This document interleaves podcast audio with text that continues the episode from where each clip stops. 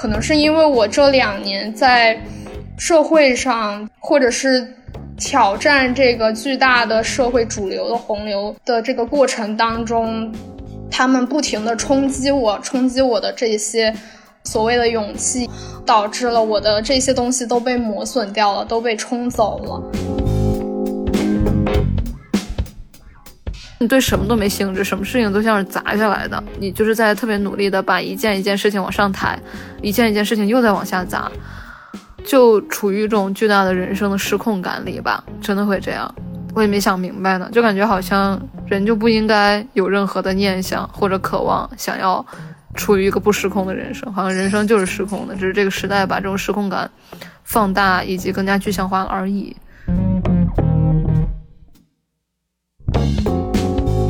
我是感觉到我是被这么多人爱着的，就即使我选择的这一条路并不是可能并不是大家所期待的那样，但是他们依然是爱我的。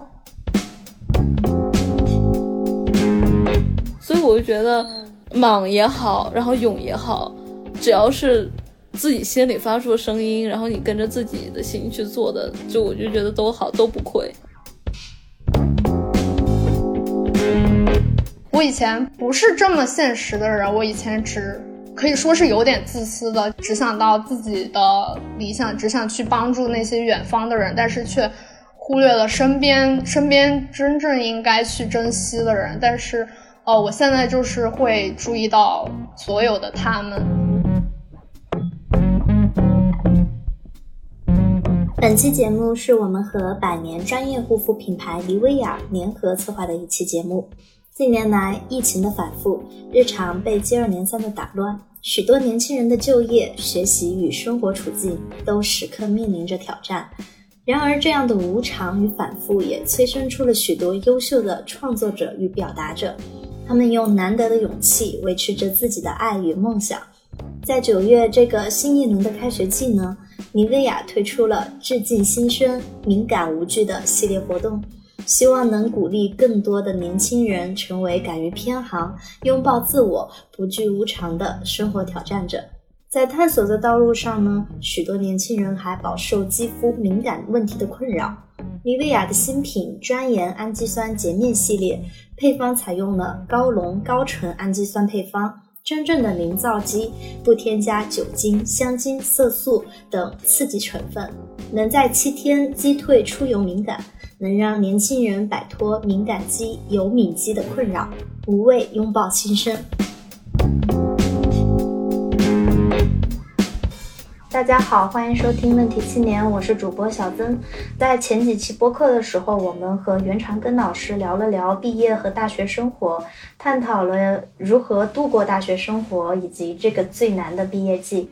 今天我们仍然想延续这个话题，聊一聊生活中那些给予我们去做出偏航决定的勇气，也聊一聊那些可能不受社会时钟规训的人生。其实我们当下生活在一个充满危机的时代，疫情的反复、极端变化的天气、经济的低迷。孤独感，可能这些东西对于年轻人来说，让他们在这个时代很难持续的去保持热情与自我驱动力。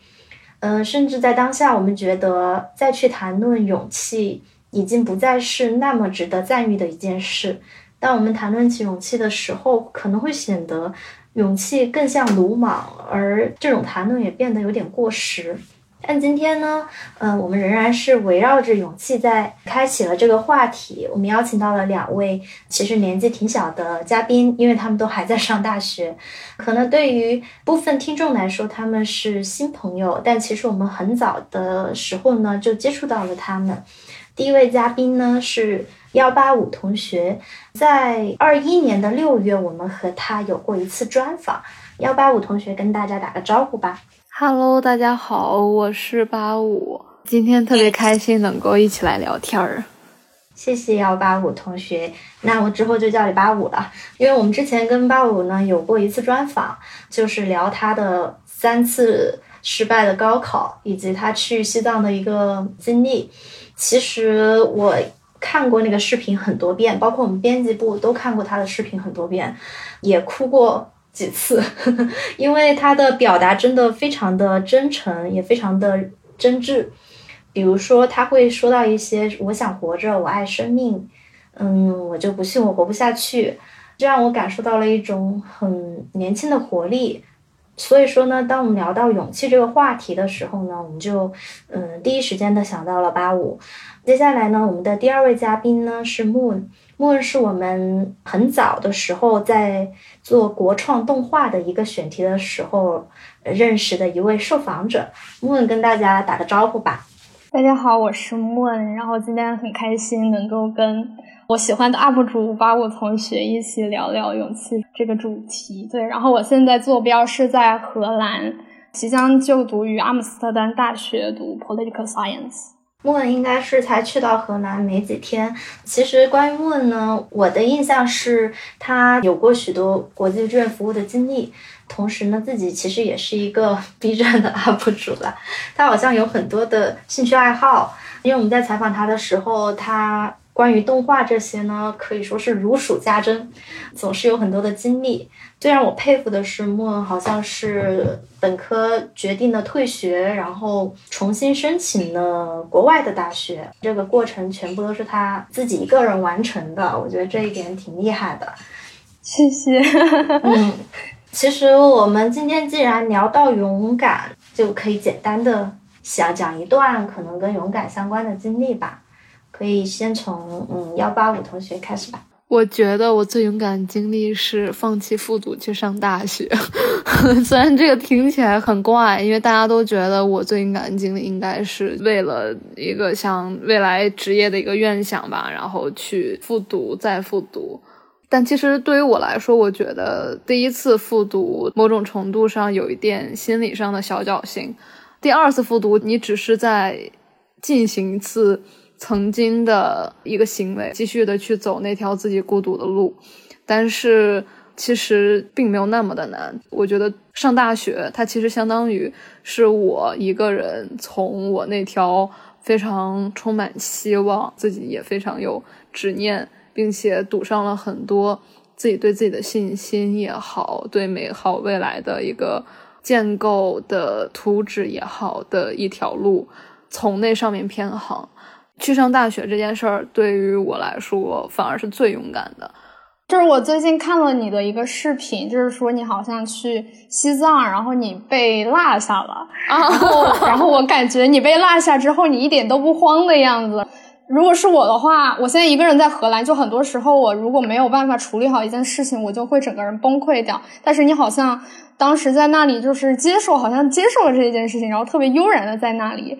然后就是，如果是我的话，我可能会担心我要怎么出去呢？如果天黑了都没有人来找到我怎么办呢？我经常陷入这种习得性无助的情况当中。我不知道这个可不可以称之为勇敢，但是对于我来说，我觉得你这个是非常的勇敢的。但你可能觉得是一件很自然的事情，我不知道你你是怎么想的。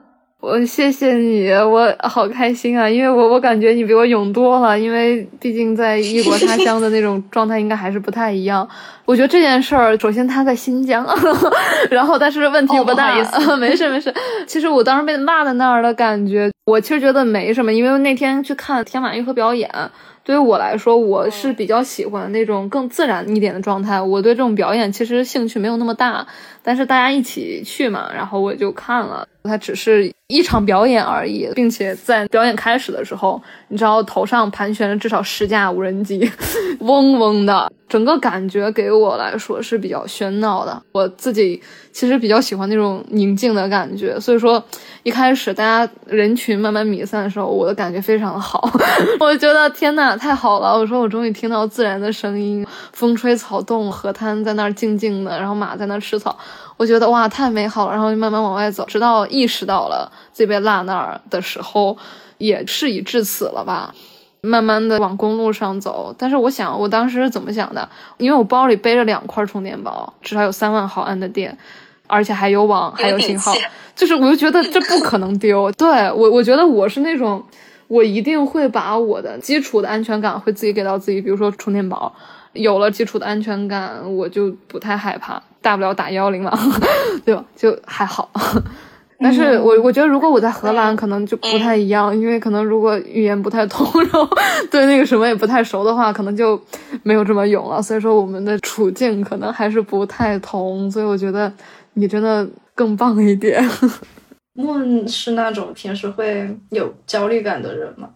对我是一个很容易焦虑，也很容易。心情呈现出一种颓势的人，包括我这几天，我才到荷兰，我从第一天我就开始哭，哭到今天，就每天早上第一件事起来就是一边倒牛奶一边哭。其实我是表面上看起来好像很有勇气，好像很坚强一样，但是我每次每次做那些看似勇敢的事情，我都会哭。就比如说我当时申请也是哭了很多的，因为我当时申了十多所美本，每个美本要写三到四篇文书，我一共写了四十多份文书，是真的写哭。当时也对自己有很多怀疑，就是想，哦，我这么差的一个背景。怎么可能会有美国大学要我呢？当时我就是这么想的，会哭，然后我就是那种一边哭，然后一边还要继续走下去的那种人。但是最近我到荷兰来，我感觉好像自己是丧失了很多的这种勇气吧，就想立马逃离回国，就觉得好像这里什么都不能适应，什么都特别难，特别难。我就想，我这几天就想赶紧买张机票回家。对，但是我感觉你。就是因为我经常会看到问的朋友圈，我感觉他是那种会在焦虑中 反复崩溃又反复重建的人。天呐，因为人始终要活下去嘛。我的话，我会有一种很强的求生欲。每次到一个绝境的时候，我会想把自己给拉出来，就是我会想活下去。因为我有 mental health，有抑郁症嘛。然后我每次到崩溃的时候，我其实。都会大喊救救我救救我，而不是说啊我想死这种。哦，我是求生欲特别强的人。天呐，嗯，八五，你有可能经历过一些人生可能比较所谓的什么至暗时刻呀之类的。你有比如说像抑郁、焦虑，有经历过这种时刻吗？有复读的时候吧，那个时候其实是还蛮明显的。在我最后一次。复读又擦肩而过吧的时候，跟自己心仪的学校，然后擦肩而过的时候，那个时候是有专门去医院有测一下，然后但是那个时候是轻度抑郁吧，然后我当时测出来还挺开心的，就是 测出来之后就觉得啊，感觉自己的很多痛苦之类的得到了一个某种存在的印证，大概是这种概念，但是它又不至于太严重。还有一次。前一阵儿吧，说实话是前一阵儿经历了分手吧，但是我觉得他们是有共同点的，他们的共同点其实都不是那件事儿给我打击的非常的垮或者怎么样，而是我心中自己给自己建立的一个信念可能就崩塌掉了，并且我重新回头看，我发现可能一切都只是我自己的一个执念，而不是一个真正值得去称之为信念的东西吧。比如说我。呃，没有考上的那一次，其实不是因为我没有考上让我非常的破防，而是因为它太近了。我这么多年来，我甚至从高中以来，我就很相信自己拍东西会拍得很好。我相信我有足够的热情，至少我不输于来艺考的所有的同学们。第三年，我极尽了努力，然后好像运气也还不错。终于到了和自己的心爱的学校，然后你你觉得就是那么近的时候，又因为很多很多奇怪的阴差阳错的这种意外吧，他就没有成功。那个时候就会很破防。那个时候，我觉得抑郁的一个主要的信念的崩塌来源于那句话吧，就叫“努力一定会成功”。在我人生的前二十年，我都非常相信这句话。我也把所有的失败其实都是在归结于我还不够努力。但是可能那一次我会意识到，有时候人的努力是特别的渺小的吧，可以这么说。那如果说人的努力没有用的话，那人生的意义是什么？或者人活着不是很蝼蚁吗？如果我对自己的生命没有一个主观能动性，人生生命中所有的获得和失去其实都听一个天命的话，那我不过是像一个提线木偶一样，大概是这种情绪。前一阵儿有一点小 emo，也不叫小 emo 吧，其实是挺长一段时间的一个沉浸式抑郁的。的原因是我的那个分手，他也不是这一件事儿打击我吧，只是说可能我上一段恋爱还是在高中早恋，然后，然后四年前吧，到了大学和现在我的前任谈恋爱，我们认识了很多年，是在我们两个都有点迷茫和有点就是虚无的那种时光的时刻，然后两个人决定为自己的生活找到一些快乐和幸福，然后两个人终于选择了在一起。我觉得我跟他在一起的快一年的时间里，其实我学到了，或者说我成长了非常非常多，关于爱情的很多那种东西，我我全明白了。所以说，我觉得是一场性价比特别高的恋爱。就这么说好像很奇怪，但真的是这样子。比如说关于爱情里面原生家庭的部分吧，就其他的可能我自己也没有那么明白，我只是浅尝了一下。但这个部分我是有一个小故事可以分享的吧。我小的时候。我爸爸给我买过非常多的水杯，但是每一个都漏水，这就就是因为每一个都漏水，所以说才会有那么多杯子嘛。但是问题是，他给我的每次都在告诉我说，这个杯子是不漏水的。我也每次都相信。然后我每次我的包里面的本子啊、笔啊、书本啊、作业本啊都会湿掉，我就会非常伤心。我就会去问爸爸，一开始会问我爸，我说这个杯子漏水，然后我爸就说啊，不可能的哈，你肯定你是不是把它碰了，或者说你把它摔了？我其实很清楚，并没有摔它或者碰它，但我宁愿让自己相信是我自己把它摔了碰了。这个里面其实存在着一种可能，你会希望自己能够完全的被。保护或者说自己的生活是完全的可以被父母某种程度上的照顾的圆满吧，但是其实可能我这么独立也是亏了我爸妈，就是心大，经常这个照顾孩子照顾的没有那么的好啊，所以说就是这样。所以说在后面很多年里面，我从来没有给自己买过杯子，我也不爱喝水，就是我很逃避这件事情。直到我跟他谈恋爱之后，他有一次问我，他说你怎么不喝水啊？我说我没杯子，我不想解释那么多，然后他就给我买了一杯子，然后那杯子从他买给我之后就没漏过水，我就觉得可能亲密关系就像是上帝给你的人生中的第二张答卷，就它特别有有趣，就是你会面临和童年很多很相似的处境或者问题，但是你可能你这时候需要勇敢一点。勇敢一点，去再次面对它。你再次勇敢的去做你自己的时候，你会发现，哎，这一次答案可能是不一样的。就相当于我小时候选择相信爸爸给的杯子，然后全漏水，但是这次好像相信前男友的杯子，然后发现他不漏水，大概是这种感觉。后来有一次我在外面干嘛的时候，然后我就一不小心就是那杯子丢了，丢了之后他就原链接就给我买了一个。再后来我们就分手了。就在我今年夏天准备出发去新疆的时候。我爸爸在帮我看我的杯子的时候，他说：“哎，你小心一点，你这杯子漏水。”然后我特生气，我就觉得不是全天下的杯子都会漏水的，就是你买的杯子漏水，不是别人买的也会漏水的，就很生气。我就说：“那这个杯子不漏水。”我爸说：“我帮你试了，你这个杯子测的时候会漏水的。”然后我就说：“我也试过了，我试了好几个月了，它不漏水。”然后我就去新疆了。去新疆，在有一次在穷库什台的时候，和一个哈萨克族的小孩子。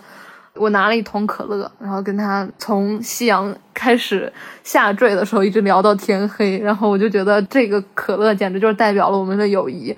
走的时候可乐还没喝完，然后我就把那个可乐就基本上全部都倒在我那杯子里了。等到我到了下一个目的地，我的包里全是可乐。那一刻我就破防了，我那一刻就会意识到说，可能这一切都是我的执念。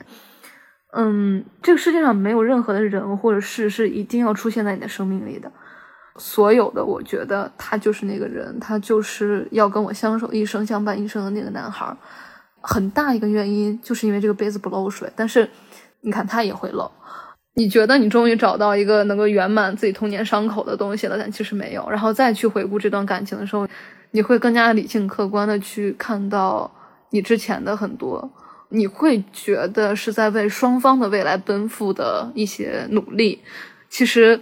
他并没有得到一个，就可能不是双方在奔赴，只是我自己在为我们的未来去努力。更客观的去看到这些事情之后，你我就会陷入一种巨大的虚无感里面。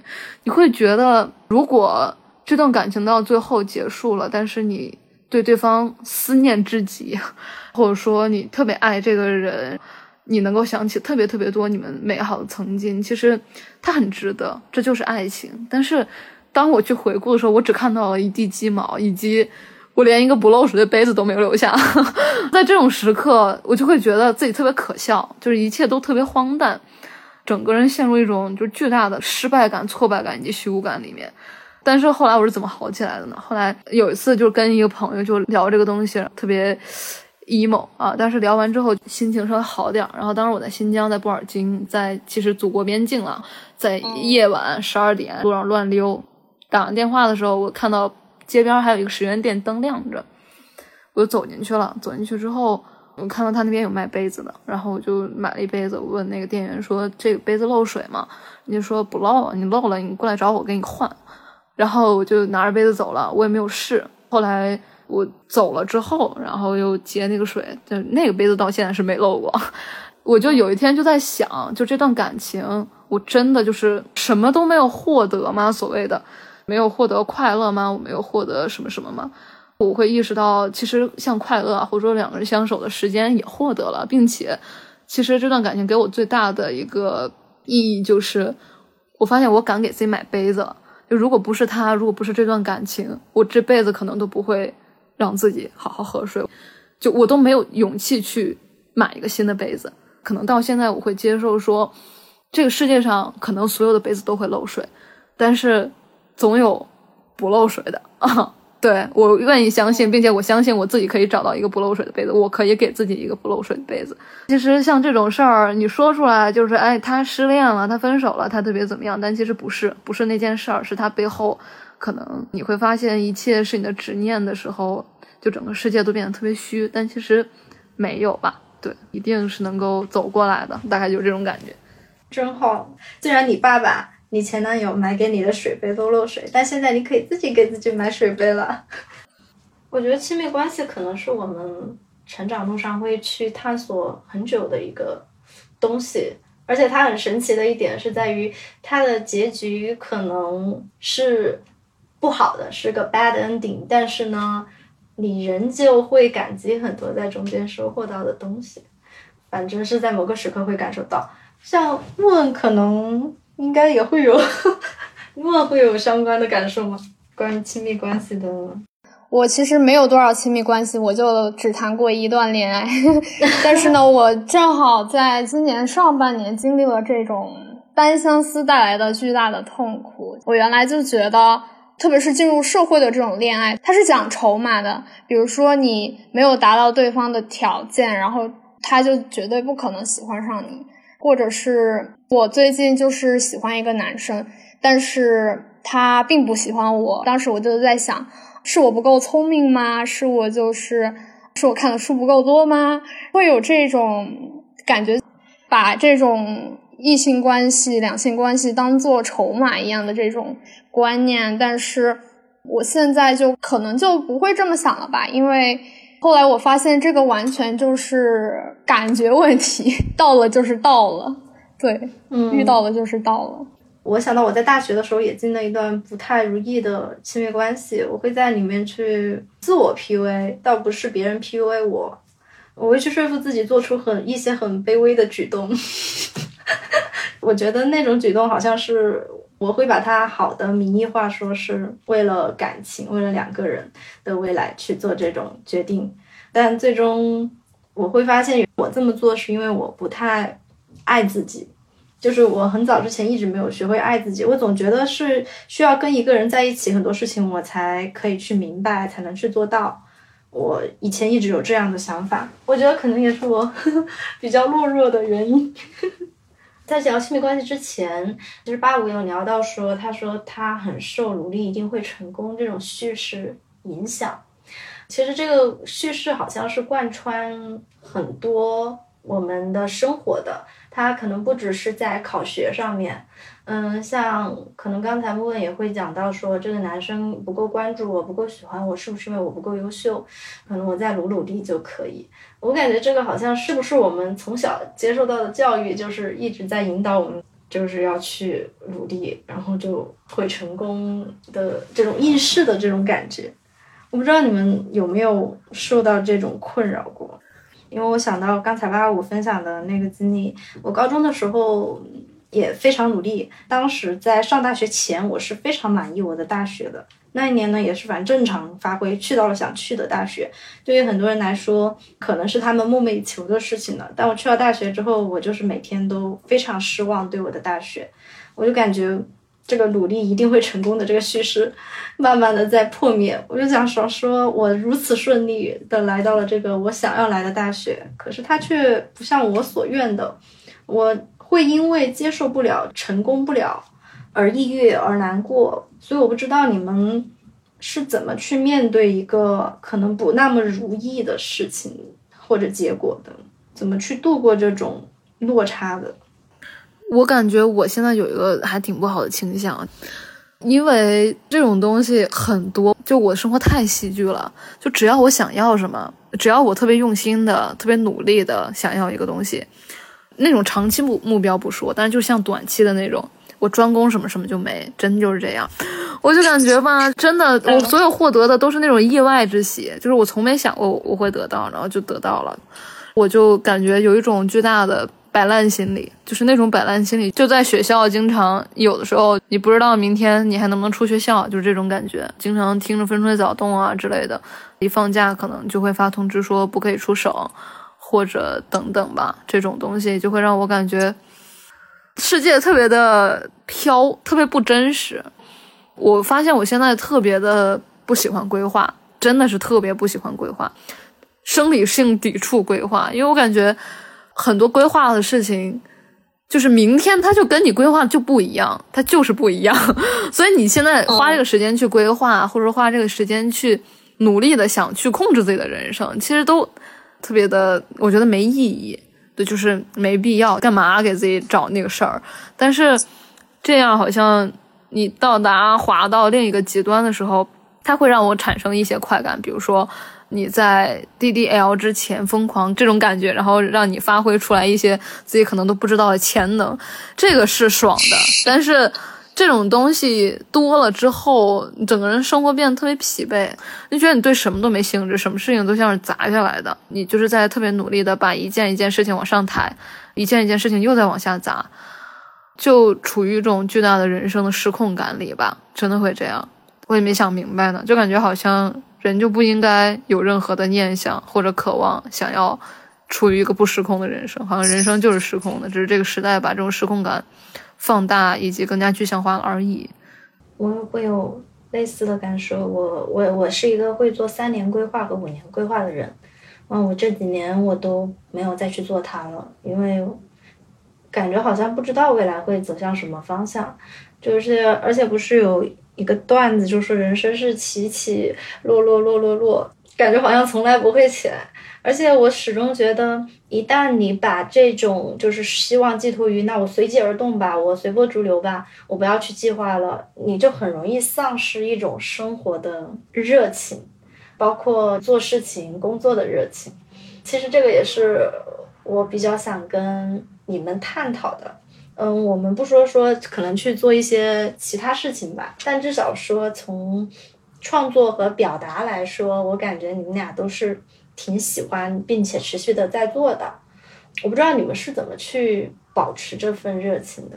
这就是要扯到什么所谓的创作瓶颈这件事儿，我觉得我也是有的吧。但是我的瓶颈不属于那种我这个片子剪不出来了，我的可能更多的是曾经我做视频其实是我的一个情绪的出口，它和我平时生活中积累的情绪，它能够达成一个特别好的平衡。然后特别舒服，但是可能到现在关注的朋友会多了之后，所以我自己有的时候会为了某种程度上的不伤害到别人，我会阉割自己的很多表达。然后当阉割的时候，其实就还比较痛苦的吧，相当于打破了我最初做视频特别特别开心的平衡状态吧。对，情绪有了之后，我在这边找一个情绪出口去讲出来。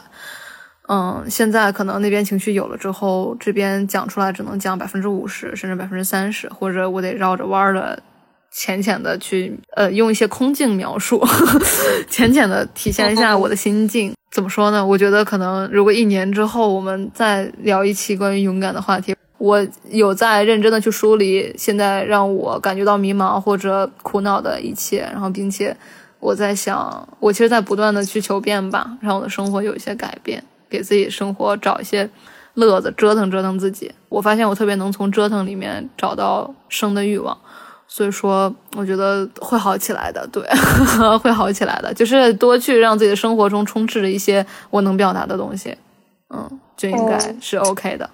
对，对于你来说，可能就是多走走，多看看，多去折腾，多折腾折腾，嗯。那莫呢？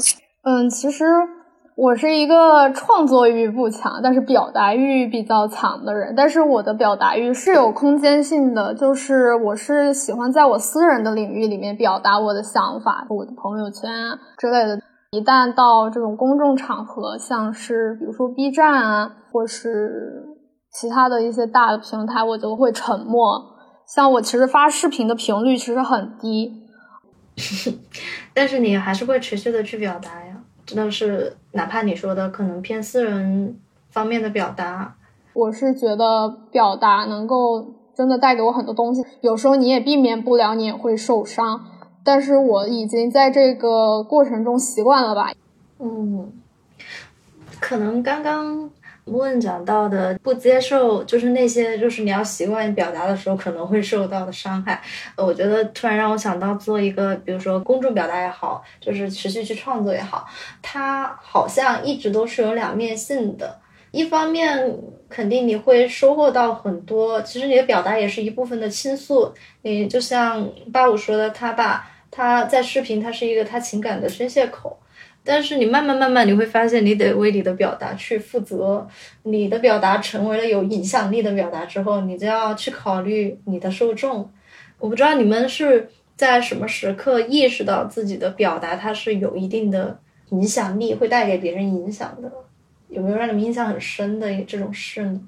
有，但是不是那么好。大概在。二一年十二月的时候，西安疫情很严重，然后那个时候封校了。封校之后，那个时候其实蛮紧俏的，但是我们学校学生就自发的在我们学校的树上贴花儿，他们买下了花店最后的所有的花，贴在学校的所有的树上，然后是用一张小纸条，相当于固住花儿，然后用双面胶贴在树上。那些条子上就会写很多话，有一些比较浅显易懂的，然后也有一些像住家的名言吧，就是像什么人类最美好的品质就是等待和希望，好像是吧？就大概是这个意思，就会特别打动我。当时我就有拍这些，然后我就剪了。当时还是躲在我们学校的水房，就是我们宿舍楼的水房，因为出不去，在洗衣房里面。然后等到夜半，然后大家都走了，舍管阿姨忘记把那个锁上了，我就溜进去。估计剪了这个大半晚上吧，然后把那个剪完了。剪完的时候，其实配完画面，当时西安的疫情已经就真的是很严重了吧，然后也出现一些不是那么好的一个社会事件。当时我看完之后也挺难过的，甚至在想说我要不要发我这个视频了。但是后来还是发了，就觉得做都做了。发完之后，呃，他没想到他传播的还蛮广的。当时西安疫情是一个比较。呃，火的事件吧，这个又跟西安疫情是相关的。当然有很多好的评论，也有一些谩骂的声音，但是也 OK 吧。就是一个视频它传播广的时候，它的一个巨大的体现就是你会听到各种各样的声音。但是有一条评论，我真的我觉得我可能永生难忘吧。他说你高唱赞歌，就五个字吧，那一刻可能会让我感觉到很多东西，感觉到一种无力。其实我只是在讲自己的生活，但是你会被贴上一个目的吧？这么说，当你被贴上这样的目的的时候，好像你是无法自证的。当我的表达有影响力，它会带来的就是这样，就会是这样。然后有了这样，可能它会使我在表达之前会认真的思考，更加谨慎。对对对，是这样。但是也有也有很多那种很温暖的一些私信啊，或者说有的时候说。就是谢谢你的存在，或者说谢谢你那条视频让我最近好一些了。就是大概是这样的话，会让我觉得是幸福的。我前几天在一个小红书的一个熟人节里面，可能有遇到看古视频的朋友，那个女孩子她就是看着我，你知道，我们就互相凝视着，然后也没有说太多话，那种感觉让我特别感觉特别好。你被遥远的另一方素未谋面的很多灵魂。承接住的感觉，其实，嗯、我觉得八五的视频，我我相信他肯定是鼓励了很多人的，因为我今天不是又在要跟你聊天吗？又在刷那个你最高播放量的那一段视频，每一次重新看都会有越来越多的新的弹幕，然后上面刷过去说。重刷第五遍，重刷第六遍，我觉得他肯定是持续的在激励到很多人的。当然，可能这样的反馈它有好的，也有不好的地方在。那我想这一点可能，也许 Moon 他也会有一定的体验吧。但是在讲这个之前，在 Moon 讲之前，我也想跟他说一个小彩蛋，就是也不叫小彩蛋吧，因为我没跟他说过的事儿。在很久之前，我因为采访国创动画跟 Moon 认识了，然后认识之后呢，只跟他加了微信，我也不知道他的 B 站账号，我也不知道他的豆瓣账号。然后有一天我在豆瓣翻我很喜欢的一部动漫《漂流少年》的时候，在翻他的短评的时候，我会发现，咦，我最喜欢的一个短评竟然是 Moon 写的。哦，天哪，好奇妙！对，然后那一瞬间我就觉得哇，世界线收束了的那种感觉。我其实经常有收到关于激励到别人的反馈吧，因为我是那种在别人看来很打鸡血的人，就是我就是明明在一个家里没有办法支持我留学的情况下，我仍然选择去退学，去来到荷兰读书。这在很多人看来是需要很大的勇气才能做出这个决定的。你可能面临的就是会有很大的压力，就是我现在正在经历的，可能因为经济问题还有学业问题没有办法毕业的这种经历。但是很多人就会觉得我很有生命力，然后他们就觉得被点燃了一样。但是我现在看来，我其实有一点不太喜欢这样的自己。我自己真正走到荷兰，发现我。并不喜欢国外的生活的时候，我觉得好像我给了大家这样的一种幻想，其实是我不知道能不能说不负责的。我离开成都之前，我办了一个分享会，小型的分享会，想在成都留下一点什么。当时我就说，我是想把呃我看到的一切负责任的交到大家的手中，我也想把我看到的这样一个。呃，留学的生活，负责任的交到大家的手中，我就想表达，其实留学生真的是一个很辛苦、很辛苦的群体，要面临的不仅是生活上的困难，还有学业上的很大的压力。因为荷兰这边相当于是欧洲衡水嘛，像第一年的退学率是百分之四十。面临的这个挑战是非常的大的，而不是大家所在网上看到的那种留学生是风风光光的、风花雪月、岁月静好的那种。我觉得这不是大多数留学生的真正的生活。我身边也有很多的留学的朋友，我我其实是非常清楚他们是非常辛苦的。对。我也不想去美化留学这个东西，就大家好像听到留学都觉得是一件很好的事，也以为是只有中产以上能做到事情，但其实它并不，它是一个非常残酷的一条路，在我看来。我觉得这不是不负责任。其实我觉得你给到大家的那种力量啊，或者说那种生命，其实我觉得我特别懂你说那种生命。就是我有的时候其实我特丧，但我的那个视频可能到最后还是一个还蛮蛮积极的一个状态。但是其实我做完那个视频之后，我又开始特丧。那个时候别人说啊，我被你这个视频就是有有鼓励到，然后我特丧的时候看到这个评论，就感觉啊，其实我也没有那么有生命力了。就其实我很懂这种感觉，但我觉得不是不负责任。你给到大家的不是说啊，其实你也可以说，呃，就是如果你的家庭不能支持你，但是你也完全可以走留学这条路，就大家都可以来了，就特别好。你给到大家的不是这样，而是你给他们的一个可能性。就是说，就算我的家里没有办法支持我，但是曾经有人做到了，我也可以的这种可能性。就所以我觉得这不是不负责任，你又不是开旅游团的，你是在分享你自己的生命、你自己的生活。但是你作为一个存在，你曾经做到过，这个意义是非常非凡的。就比如说像那个登月的，对吧？那他登月了，那不代表每个人都能歘的一下去登月呀。但是有人曾经到过月亮。这个对于全人类来说都是一种你知道特别特别骄傲的事情。我觉得你就是那个让很多有这个念想的人会有这种对自己生活有一个可能性的希望的这个一个状态，所以怎么能叫不负责任呢？你超负责任的好不好？你只要对自己的现在的生活继续负起责任，往下走就好了。真的是这样，我觉得你真的好棒。谢谢。我们今天是一个打气大会，互相打。对，哎，但是像比如说面对留学生活，就是面对一个陌生的环境。或者是要去克服一种孤独感，就是因为你的很多经历听起来都很像那种不方便的一些经历，陌生的环境听起来都很像八五的视频。不知道不知道八五有没有就是一些面对这样的情况，那你是怎么处理的呢？我就是有吧，我觉得听的很耳熟，但是我又觉得肯定，我觉得感受可能相似，但肯定没有你难。我不是这个夏天去新疆了吗？我之前是去过西藏，西藏跟新疆真的太不一样，就是新疆太大了，就真的这个梦刚刚说的时候，我整个人就是 简直回到了那个辽阔的新疆。交通我也没摸明白，住房又很贵，但是你知道，我又是幻想的我去新疆是那种哇，就整个人跟大自然在一块儿，然后在草原上想坐多久坐多久，然后坐够了，然后就回去睡觉这样。但后来发现这种不是没有有，然后一晚上就是四位数的 那种内地人开的民宿吧，对，然后 整个人就是大概在在新疆的前一段时间就超憋屈，就是每一天欲语泪先流。当初感觉别人对我的劝告啊什么的，好像。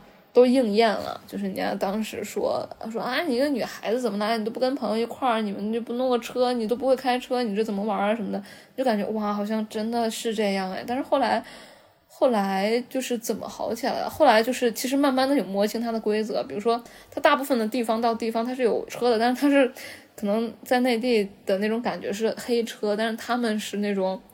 是很体系化的那种，一个地方到另一个地方那种班车，可能是一个商务的那种面包面包车，大概能坐个七个人左右。他大概会凑齐至少五个人会发车，一个人可能拼个五十块钱、八十块钱，这样就可以走，走个一二百公里吧。还有很多，你其实要去汽车站问，可能他会更加的人和人之间，他可能他打个电话比你在网上搜三个小时都管用。再包括像真的就是那么贵吗？也不是，它有很多牧民的那种毡房，它是可以就是拼的嘛。然后一个人其实你拉几个人一块拼，你一晚上也就一百块钱。一个是慢慢的摸清楚它的规则，其实待久了你就慢慢的也就摸清楚了。第二个像房租贵，这个确实没有办法，这个确实没有办法。然后但是我的方法就是放弃自己对这个生活的一种预设。我可能本来想着我在新疆要怎么怎么玩，我要怎么看草原，我要怎么看夕阳，但其实我收获到了很多很意外的一些宁静。比如说，我跟那个哈萨克族孩子一块儿在呃琼库什台，它是一个像那种山丘的地方，我觉得它那个坡有四十五度，真的是差不多都有了。他们家就在那个山景上，就是这种感觉。然后包括那个男孩的玩具，就是一棵巨大的树的一个树枝，他会坐在上面，然后上下摇，他还把这个当跷跷板。看到很多这种我以前从来没有想到过的东西，很多这种意外的发生吧，嗯，然后组成了我整个新疆。所以其实，当我放下自己对打引号的一个美好的预设之后，其实我发现。我是能够从这里再次寻找到一些美好的，就美好一定会发生在你身边，只是可能不是以你想象的、你以为的那个样子，大概是这样，就是这样子慢慢的好起来的吧，是这样。但是我觉得在异国肯定会不太一样，肯定会。但是我觉得你经历过这个，肯定你你会收获的会更多哎。对，嗯。其实我之前去留学的时候，在国外待的每一天都想家，回到家的每一天都怀念自己的留学生活。我感觉就是什么，就是距离产生美。我现在就是很，我现在就处在一种特别打退堂鼓的阶段，我就想立马买张机票回家，就不要读大学了，直接找工作，也就一个高中毕业生的身份找工作。因为出版行业也是我很喜欢的一个行业，maybe 我可以去出版行业。我这几天特别后悔，我花了我妈妈很多的钱，就她把她的积蓄都拿给我读第一年。我过来，我生活这么难，我就会觉得很愧疚。我就我说我不该花你的钱，我该自己挣钱来供自己读书。我都想就是我第一年读完，然后我就申请休学，然后回国挣钱，然后挣够了再自己读下去。这种真的就是会面临真的太多这种困难，然后就导致我特别想打退堂鼓，就想什么都不管了，一走了之，而不是说我一个人扛下这一切。义无反顾走下去，我觉得就是好像你面前有个大山，你用你的头去撞，这个山就是撞不开的这种感觉。嗯，虽然今天我们在聊勇气，但是我是觉得勇气它不仅是说我可以去就是做出很勇敢的举动，有一种勇气就叫我不坚持下去了，我就不想做了，我就放弃，就或者我再等一等，或者我接受一些变化。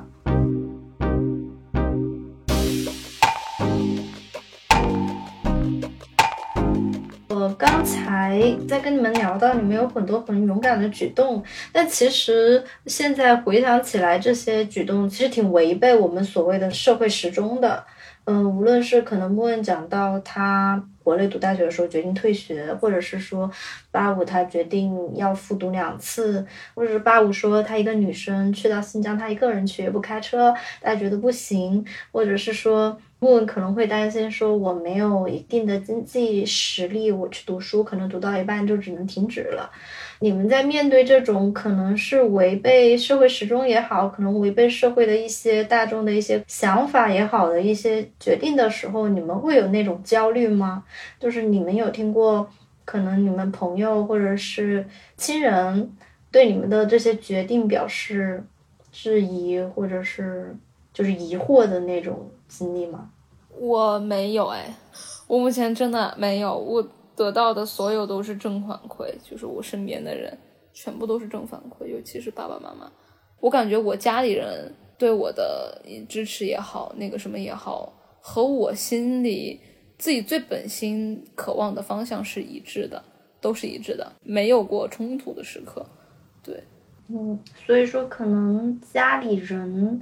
带给你的一些反馈，其实也一定程度上给了你一些勇气的底气。嗯，对的，对的，是，就他们从来都属于那种特别理想主义者的那种状态，他们精神上绝对支持。就是我很清楚，他们支持和别的那种可能更传统一点中国式家庭的支持不太一样，他们会很尊重你作为一个成年人为自己的选择，然后他们也会很祝福我。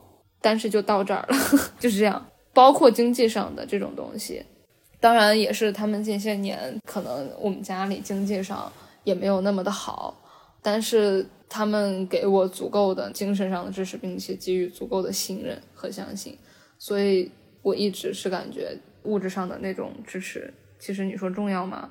也没有那么重要。就反正他们的这种状态，会经常给我一种。我觉得我可以的那种心理的信念，就说如果没有钱，那我可以自己赚这种感觉。但是我会相信我可以。我觉得有这样的父母其实挺难得的，会带给你一定的信心。那不知道木你会有那种可能跟社会时钟违背或者大家期望违背的那种焦虑的那种时刻吗？有啊，我觉得特别是来自于父母的，来自于。朋友的大多数都是支持我的声音，就觉得，嗯，只要是我想的，他们都希望我能够争取去得到。因为我是单亲家庭嘛，呃，所以就只有我妈妈，她就会从比较传统的角度去考虑，或者是从一些非常现实的问题去考虑。就包括一开始我我修了两年学的，嗯，就是我一开始是休学的时候，他也就是嗯不同意。就期间做了很多的这种思想上的斗争，再包括我之后打算退学申请国外的学校，他也是非常的反对，而且他就他说别人这么厉害的学校怎么可能会录取你呢？就有点这种打压型家长的这种感觉吧。但是自从我决定退学，当退学这个事情已经木已成舟的时候，我妈妈就就转变成了和我同一条阵线，就是无条件的支持我，啊，帮我想办法筹钱。包括我这几天特别崩溃、天天哭的时候，他也就是我跟他打电话，他都会一直在。然后那个时候，我就第一次感觉到我们之间的心的距离是那么近。之前我我会觉得，即使我们在同一个屋檐下，我们的心还是有很大的这个距离的，就是我们之间的交流是没有办法进入到一个精神上的一个支持的。但是现在我就会觉得。家人是这个世界上唯一，嗯，也不是一定是唯一吧，是非常少的能够给你无条件的爱的人。就即使你再糟糕，你再怎么破败，他都不会离开你。不像其他人，可能就是有条件的，嗯，看到你状态这么糟糕，自暴自弃，他们可能会觉得啊，你怎么这么脆弱呢？然后就会离开你。我以前其实很不喜欢大家族这个概念，就不太喜欢传统的家族的这种构造。我会觉得是一种很大的羁绊，就是我明明那么多亲戚，我们就一年才见一次，又不熟，为什么要形成这种紧密的连接呢？但是当到我嗯要离开成都来这边留学的时候，大家都给我打钱，就是知道我很困难。尽管他们自己的生活都是非常困难的，像我的五姨妈，她就是在别人家里面做保姆，给别人做饭、带孩子的那种，一个月收入也不高。然后她也给我打了一千块钱，然后我很久没有呃联系的幺爸，然后他也就是给了给我打了一万过来，就一笔非常是我收到最大一笔数目。还有就是我的朋友们，在我离开成都之前，都送了我非常多的礼物。我是感觉到我是被这么多人爱着的，就即使我选择的这一条路并不是可能并不是大家所期待的那样，但是他们依然是爱我的。嗯，我觉得听那讲很感人。我会觉得梦有一种我特别欣赏的一种特别坦然、特别勇敢的一件事儿。比如说，我其实跟我爸妈他们可能，因为我小时候家里可能还。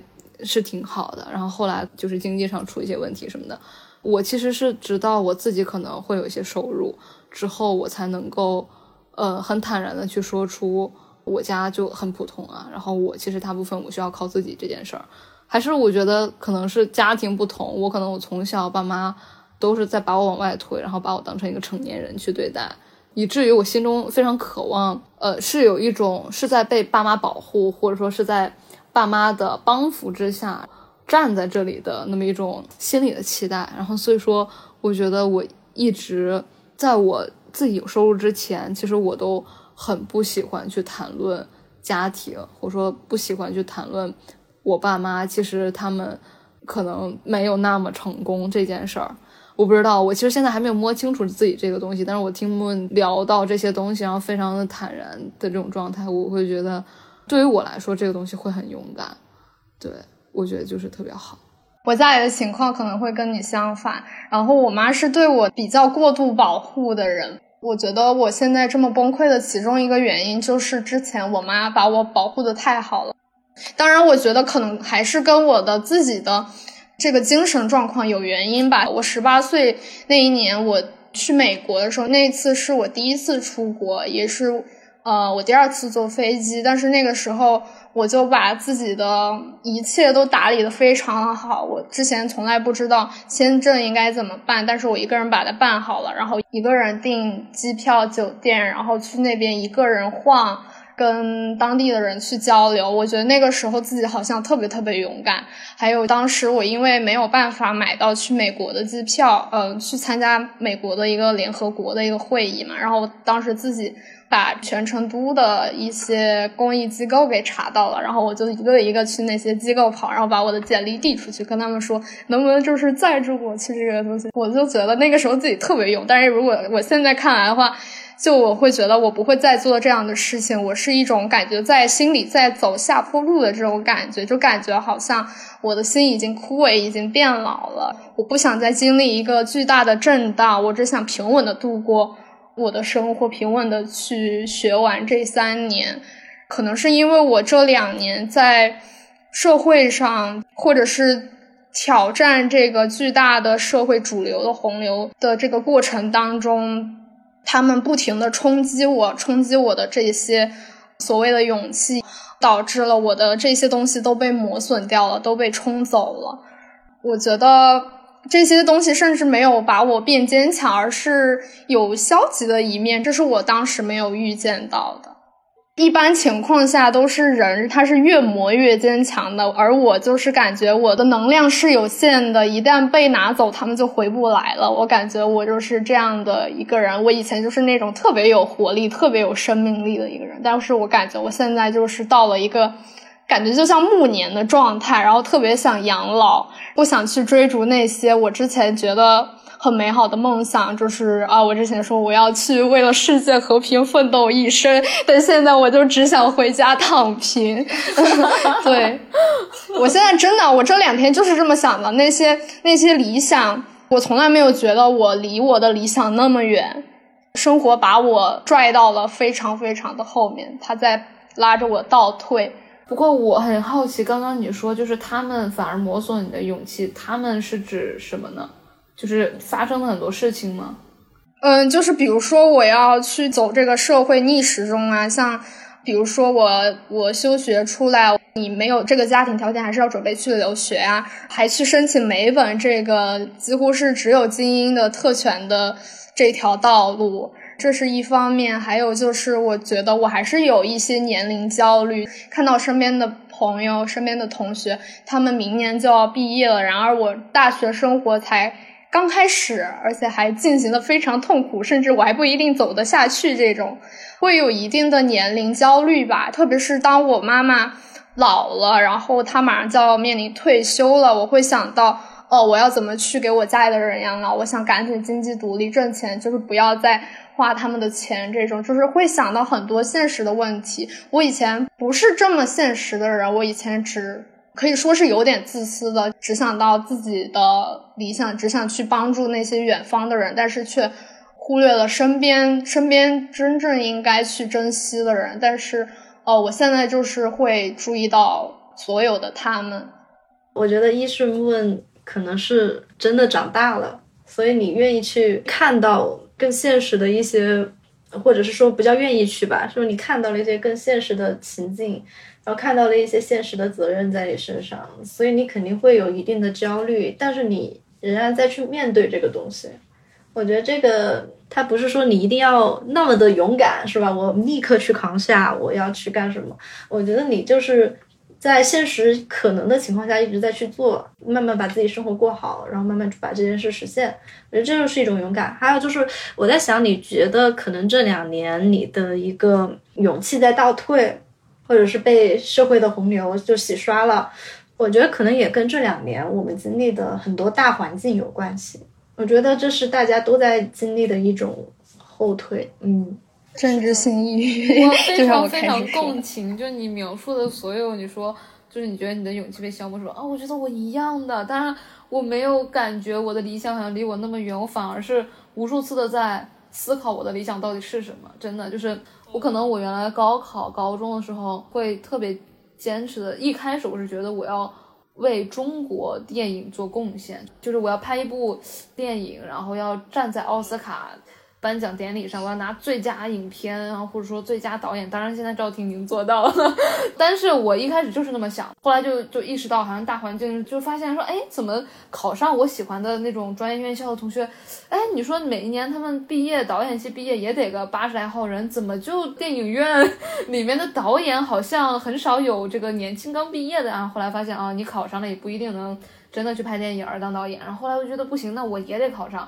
然后我就是要当导演，我就是要拍东西，我就是要学学学那些东西。但是可能再到我现在，就我的生活经历也好，或者说可能有一些机缘巧合去认识一些去专业学习的同学也好，去更加了解他们的整个环境也好，我反而就是会出现巨大的迷惘或者迷惑，会感觉好像其实曾经我特别。心向往之的地方之类的，他可能我如果当时真的考上了，我过得未必比现在快乐。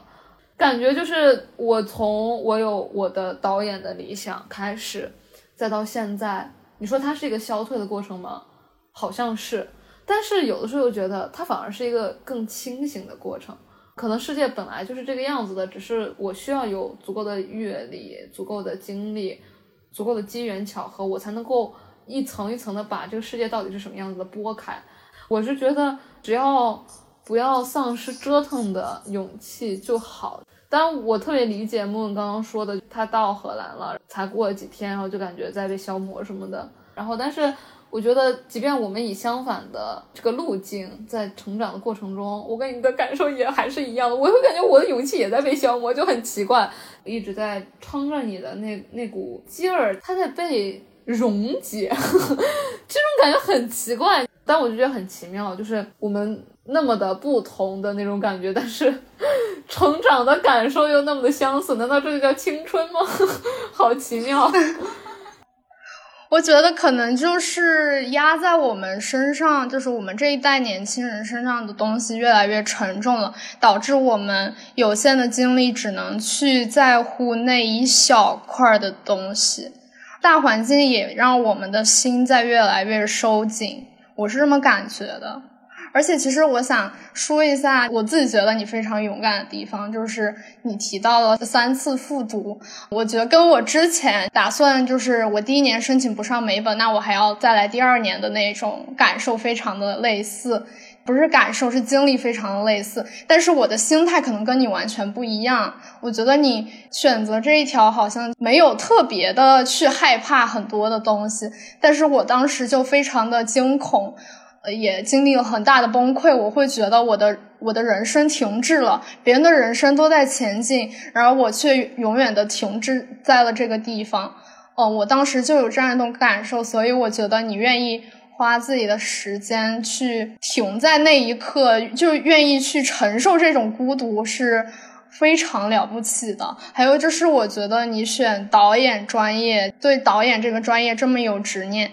也是一件非常需要勇气的事情。培养很多很多的导演，但是只有那么几个才能拍出好电影。我觉得这是需要非常有勇气才能够进入到的一个行业。有些人他拍不出片子怎么办呢？他的经济来源怎么办呢？会想到这些问题。我觉得。导演行业真的是可能会是一个非常需要天赋的一个行业，所以我是特别敬佩你选择了这一个很艰难的行业的。谢谢。不过我觉得可能。你知道那那个有一句话叫难得糊涂，就我觉得我可能我的很多勇敢都是因为糊涂，就你像我就不会想这些事儿，就或者说你一开始你觉得为什么我会敢于让自己停滞在那里，可是我从来就没觉得自己停滞，你知道。我每次决定复读完事儿之后，我多为自己感到骄傲。我觉得我的妈呀，我的人生太精彩了，超倍儿骄傲。就觉得你看，我同学们都在度过无聊的大学生活的时候，我竟然还在复读，我还有一次选择机会。我真的这么想，然后就每天超鸡血、超开心，然后就觉得反而会觉得自己的生活紧紧的掌控在自己的手中。怎么叫停滞呢？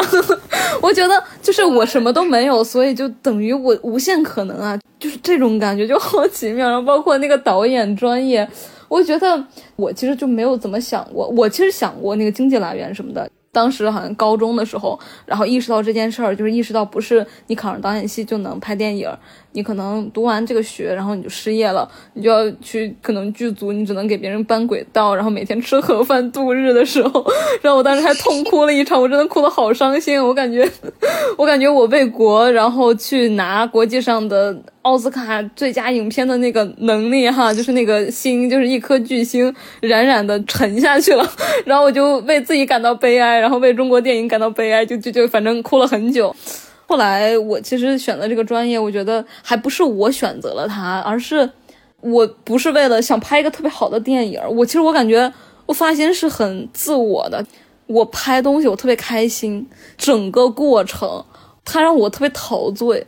很幸福，就是你做这件事儿你就特别幸福，就像谈恋爱，你就是想跟他谈恋爱。你说你真的想跟他，就是你要跟他，就是死的那一刻握着手，然后躺在一起嘛？其实没想那么远，你就是这一刻你想跟他腻在一起，就是这种感觉。所以说，就是想学导演专业也是你就觉得你上那个课你你就幸福，就是那种，然后所以说才就是要学导演什么的，其实还是来源于快乐吧。你这方面，我觉得你超级，我我很崇拜的，就是我觉得你会给自己规划的很好，或者说就你很清醒，对，然后我觉得这个东西其实很珍贵。但是为什么我我我我听我们聊到现在，我感觉好像我们人生中陷入的窘境也差不多。即便我那么讨厌规划，你那么的就是会比较细致的规划，好神奇啊！就觉得 好像怎么样都会落入一种比较无序的状态里面。确实，很多你们面临的困境都是跟。可能跟我们的大环境时代是有关的，导致你们可能这一个代际，而且可能成长就是会面对那么多东西的。去年包括幺八五的那个故事，它是收录在我们一个叫偏航的栏目里面的。偏航这个栏目，其实我们当时采访了很多，反正就是没在干正经事儿的年轻人。看看他们是怎么有有勇气去做这些事儿的，怎么是什么促使了他们去做这件事儿？但是他们就说啊，我想做这件事儿啊，哎，没想，我开心做这件事儿，我就去做了。所以我觉得勇气这个东西也是一个很玄学的东西。今天我们聊到这里，我就希望大家就是有勇勇敢的勇气，也有呃勇于面对自己的懦弱的勇气。是那个啊，好重要，对，就说的特别好。但我觉得对于个人来说的勇敢，真的是。你做了一件对于你来说很难的事情，你鼓足勇气去做了这件事儿。我觉得这种对于个人来说才是勇敢。我觉得我近期或近几年，除了我上大学之后，我觉得我最勇敢的事情是，我最近的一次，我从北京坐大巴到了广州。因为我近些日子都会感觉到一种特别巨大的失真，包括还有很多的就这个时代吧，然后就会感觉人会变得特别的。能够计量，然后它就会变得越来越不具体，会越来越标签化，我就会感觉到一种巨大的飘忽不定的那种不安感，然后我就很想再慢一点，就是试试日子生活能不能再过得缓慢一点，能不能跟人的链接再深一点，跟土地的链接再深一点，然后我就很想慢慢的能够感受我的国家吧，比如说从北到南的这种。有这个想法之后，自己都把自己吓了一跳，就觉得你在想什么？就是要三十多个小时啊！它特别有意思啊，就是那上面时间写的是一天九个小时到两天五个小时吧，那个车程时间还不定。然后我就觉得啊，太有趣了，但是自己也很担心，说会不会很不舒服啊，或者说会不会空气很闷啊？当时在北京的时候突然弹窗了，因为我当时从西安过来的，然后西安有疫情了，弹窗之后我就被迫的在住的那个。小宾馆里面隔离了三天，等我弹窗解除的那一刻，我立即马上就买了从北京到广州的大巴车的车票。就是那三天，我就想明白一件事情：你从来都不知道你明天会在哪里。第二个就觉得，觉得我绝不绝不再让自己想做的任何事情后延。你不知道明天会发生什么，万一……明天人没了呢，对吧？然后我觉得已经马上买了，买完之后我就从北到南去坐这个大巴车，期间换了转了有四次车吧。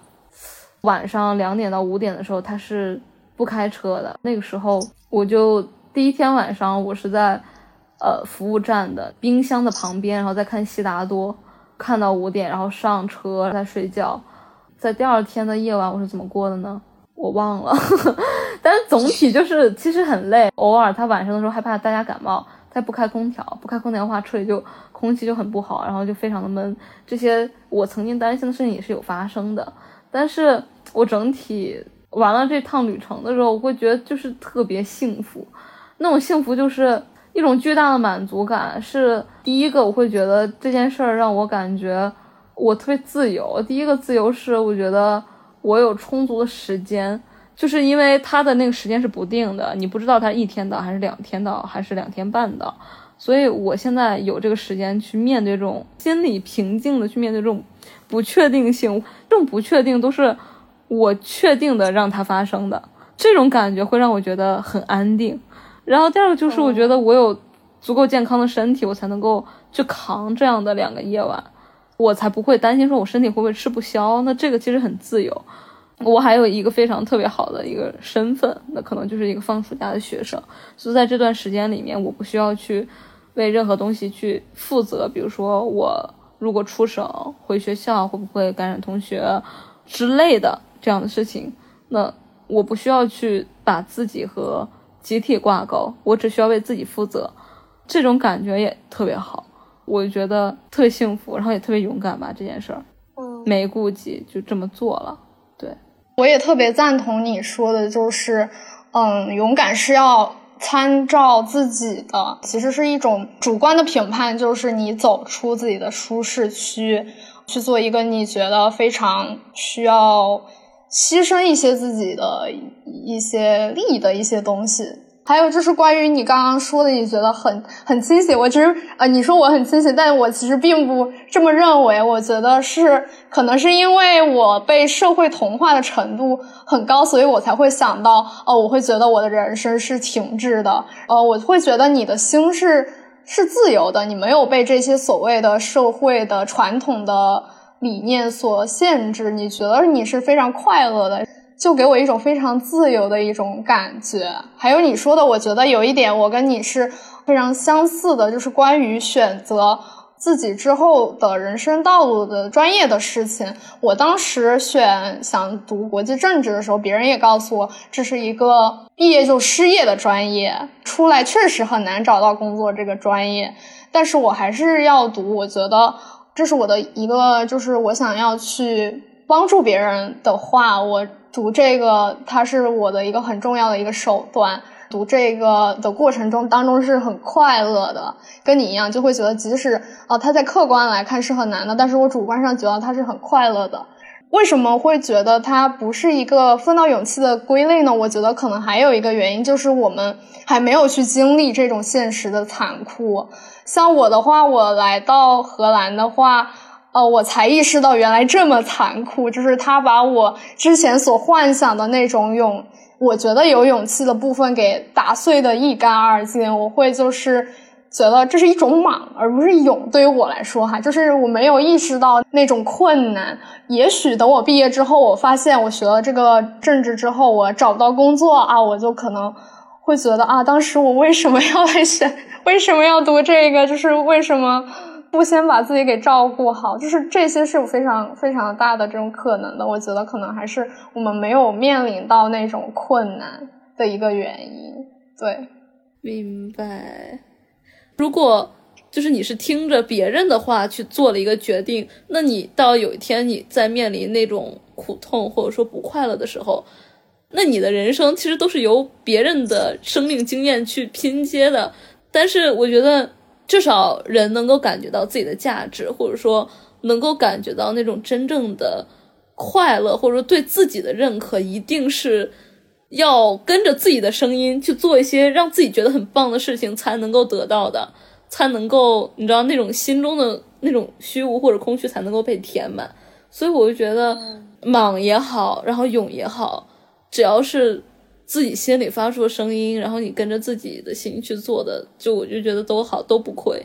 找不找得到工作，但是我真的从来没有想过那个问题，就是找不找得到工作，我就觉得。怎么还能被饿死？我当时就是再去报导演专业时，我真的就觉得我毕业我就去那个剧组搬轨道就可以了。但我现在了解到的，就算你都混得再再惨，你也不至于只能搬轨道，你还可以 写写剧本、写写分镜，再不济就是给人家写写段子，也还是能够比较优渥的活下去的，也不叫优渥，但至少是衣食不缺的活下去的。就所以就是也没有那么糟糕嘛。我就觉得这世界上人有那么多。我不可能是那个被饿死的，对，然后就 这么过来了，真的是这样。我们其实，在讨论勇气，可能问刚才提到了忙，有时候我觉得这个也挺好的，因为它可能是你们这个年纪一种特权。我觉得尽管去使用它吧，对。你说，如果就是年轻的，我不是说年龄上的年轻啊，心态上的年轻，他就一定是带着一点点小小的忙的。我觉得这样的心理状态挺好的。嗯，就觉得生命很多东西都是变数，但是那种永恒，可能你只能保留在自己心中。你把自己定住了，其实生命再如何的改变都是福的，人在就好，就这种感觉。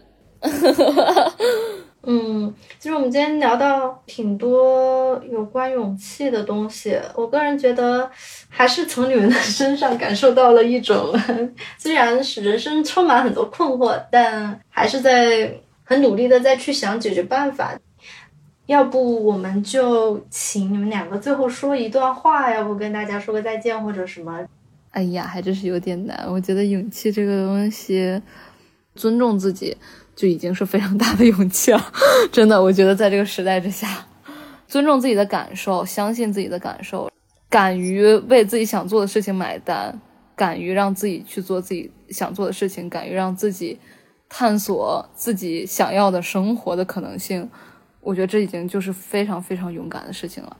或者说，就是我觉得认真生活、好好活着的每一个人都是特别有勇气的人，就是因为每个人的生活其实都。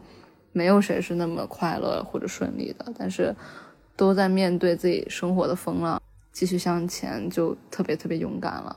嗯，我的其实跟八五挺相像的。我想表达的就是，在我的观念中，我愿意去做出这么多看似违背社会主流规则的一些东西，是因为我觉得人生只有一次，如果不去做自己想做的事情。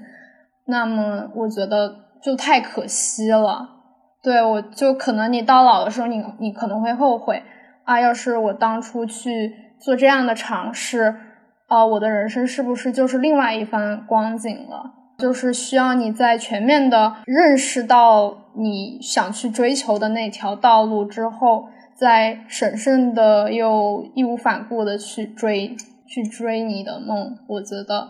这是我想传达的，就一定要就想到什么困难的事，比如说我现在我会觉得这一切好难，我不想再为梦想而奋斗的过程当中，然后我想到我刚刚说的人生只有一次的时候，我就会觉得挺一挺，咬咬牙过了。之后，会看到的是不一样的风景，也一定可以去实现，嗯，你想实现的东西。对，嗯。嗯。我听完你们两位的分享之后，我更希望就是我们这里讲到的勇气，它能更多元化，它不只是一个可能打破常规的一个东西。就像我们在聊天中吧，我有提到，可能一年后，或者可能一年后我再去跟你们聊这些的时候，你们也许有一些想法或者有一些决定，你们已经改变了。但是我希望你们到时候再去谈起这些改变和想法的时候，依旧是那种会很快乐，或者是有经历过的那种，对这段经历的感到珍贵。我觉得这样就是一种很棒的勇气了，是吧？不一定一定要一直的勇往直前。那最后让我来练一段广告。节目最后呢，非常感谢李薇娅对本期节目的支持，也希望能听到这期节目的听众们呢，能够勇敢的去。着手解决生活中的一些小困难，嗯，做一个不惧勇敢、无畏不确定性的年轻人啊！谢谢大家，那我们今天的节目就先录到这里。感谢大家收听《问题青年》，是由青年志出品的播客。我们从青年的发问出发，探讨行动的可能性。你可以在小宇宙、苹果播客、喜马拉雅。